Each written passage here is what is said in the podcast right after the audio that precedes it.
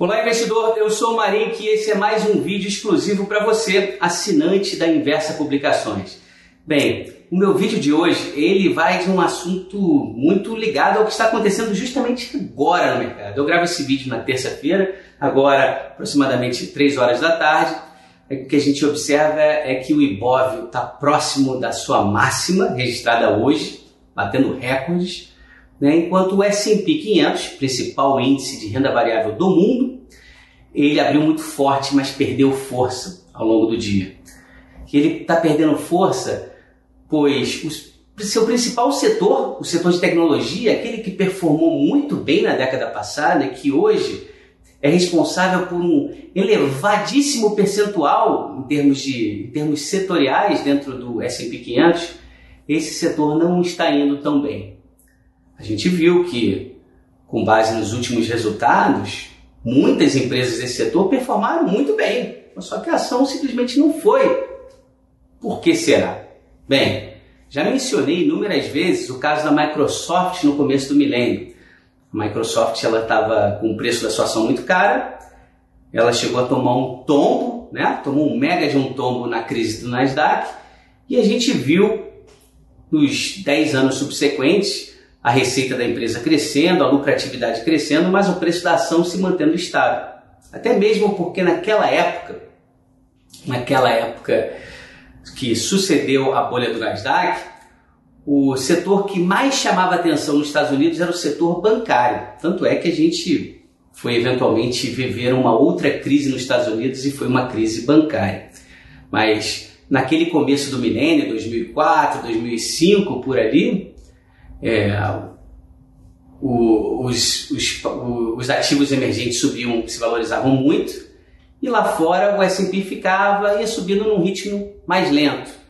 A grande questão que eu busco abordar aqui nesse vídeo, ela é bem direta.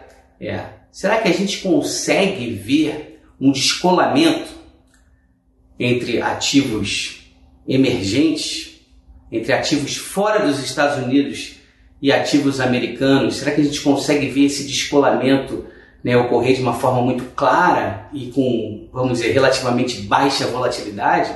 Essa é uma pergunta um tanto carregada, porque eu estou falando não só descolar, mas descolar de uma forma em que a volatilidade é mais contida, como a gente está observando hoje. Será que a gente pode ver dias como o de hoje se repetir aí por alguns meses? Essa é uma grande questão. Eu já abordei aqui o trend da convergência. Né? Se você olhar para um dos vídeos que você recebeu aqui na Global Investor, você vai ver que em um deles eu falo dessa oportunidade de comprar ativos fora dos Estados Unidos e vender ativos americanos. Agora, a questão que eu busco endereçar é que será que dá para a gente persistir nesse trade que está sendo lucrativo e vislumbrar um caminho menos volátil? Eu não sei. Por quê? Qual é a grande questão para mim? A grande questão é essa dependência da bolsa americana do setor de tecnologia. Esse setor de tecnologia, ele, a meu ver, ele está muito ligado com o comportamento do dólar. O dólar que vem perdendo valor para as outras moedas o dólar que vem perdendo valor frente ao euro, frente ao yuan, frente ao iene. É importante aqui falar do iene, pois muitos japoneses, boa parte da fortuna dos japoneses está alocada em ativos americanos, via ETFs, ETFs concentrados em tecnologia.